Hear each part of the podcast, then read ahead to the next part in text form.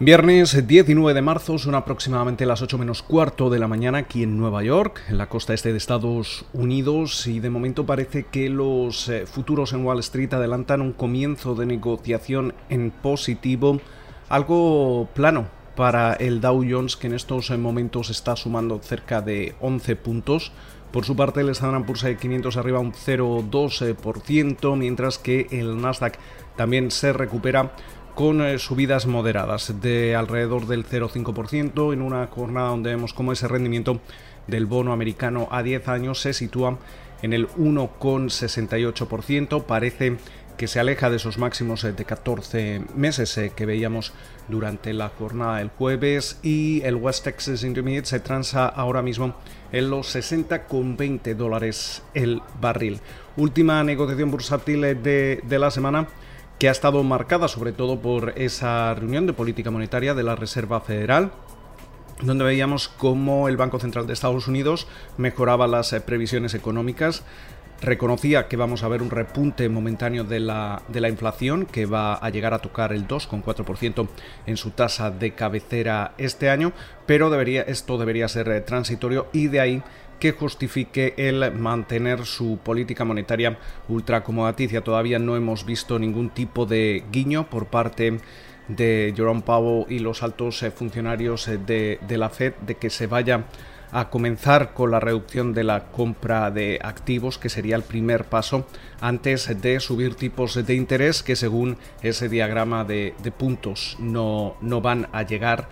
o no se va a producir ese encarecimiento, primer encarecimiento de, del dinero, por lo menos hasta 2024. Aunque eso sí, tenemos que destacar como siete funcionarios de la Fed, de los 18 eh, que participan en estas eh, proyecciones, sí que ven una al menos una subida de tipos en 2023. Otros 11 no lo hacen. Mientras eh, tanto, durante la jornada de, hoy estamos atentos a esa primera reunión, a esa primera cara a cara entre Estados Unidos y China que comenzaba en la noche del, jueves en Anchorage, en, Alaska y donde hemos eh, visto bastantes eh, tensiones y se anticipa eh, que no vaya a haber ningún tipo de, mm, resultado positivo en este encuentro eh, en el que básicamente eh, hemos visto cómo Estados Unidos, la administración Biden está representada por el secretario de Estado, por Anthony Blinken, y por su eh, asesor de seguridad nacional,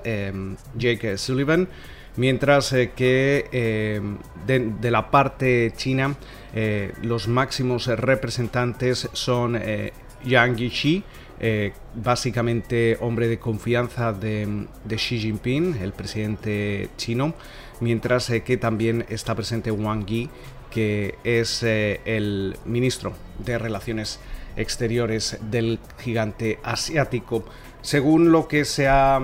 dado a conocer de ese primer cara a cara, ha habido reproches, ha habido ataques básicamente por ambas partes de hecho, China ah, ah, dijo que Estados Unidos no, podría, no podía dar lecciones al gigante asiático y sobre todo que temas, eh, todo lo relacionado con Taiwán, con los abusos a los uigures, con Hong Kong, son temas eh, internos y que Estados Unidos no debería eh, intentar manipular o gestionar asuntos internos eh, chinos eh, cuando se supone que eh, el gigante asiático no interviene en asuntos nacionales de Estados Unidos. Con lo cual, básicamente en, este, en esta primera toma de contacto no vamos a ver un gran resultado. se supone que China llegaba con el objetivo de poder organizar un encuentro virtual entre Joe Biden y Xi Jinping, algo que podría eh, que se buscaba que ocurriera en, abril en,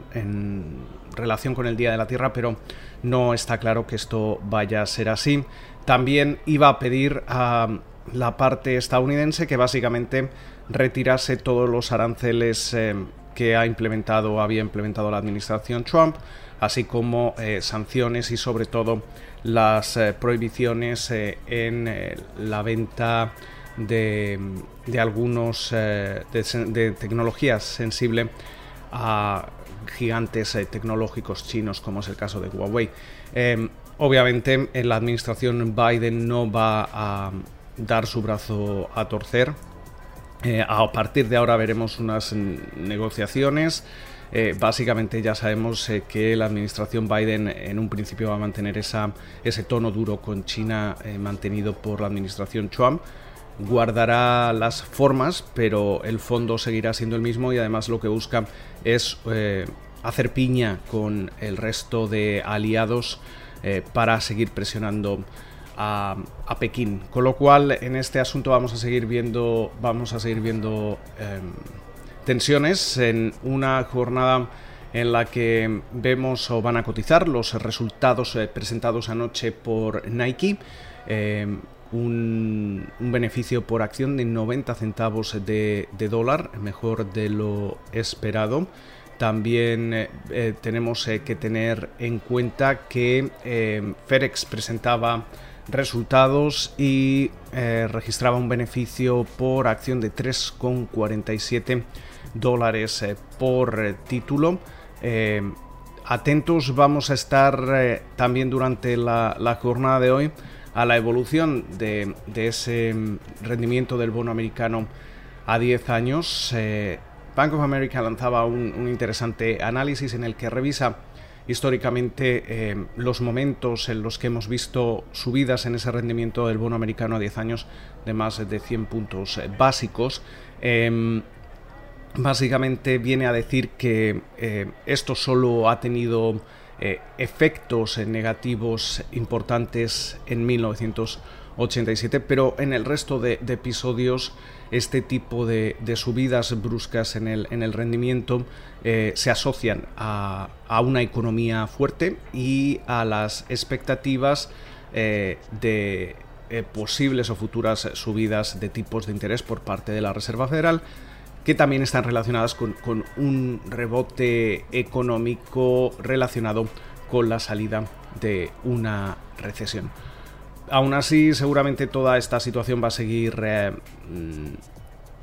teniendo impacto en, los mercados. Eh, de todas formas, eh, las principales mesas de, inversión no esperan que ese rendimiento del bono americano a 10 años vaya a superar el 2%. este año se, movería, se movería entre ese rango del 1,5-2%, que todavía no, no supone un, nivel en el que algunos inversores puedan, puedan ver en la renta fija eh, y en los bonos, eh, eh, en la deuda pública estadounidense a largo plazo,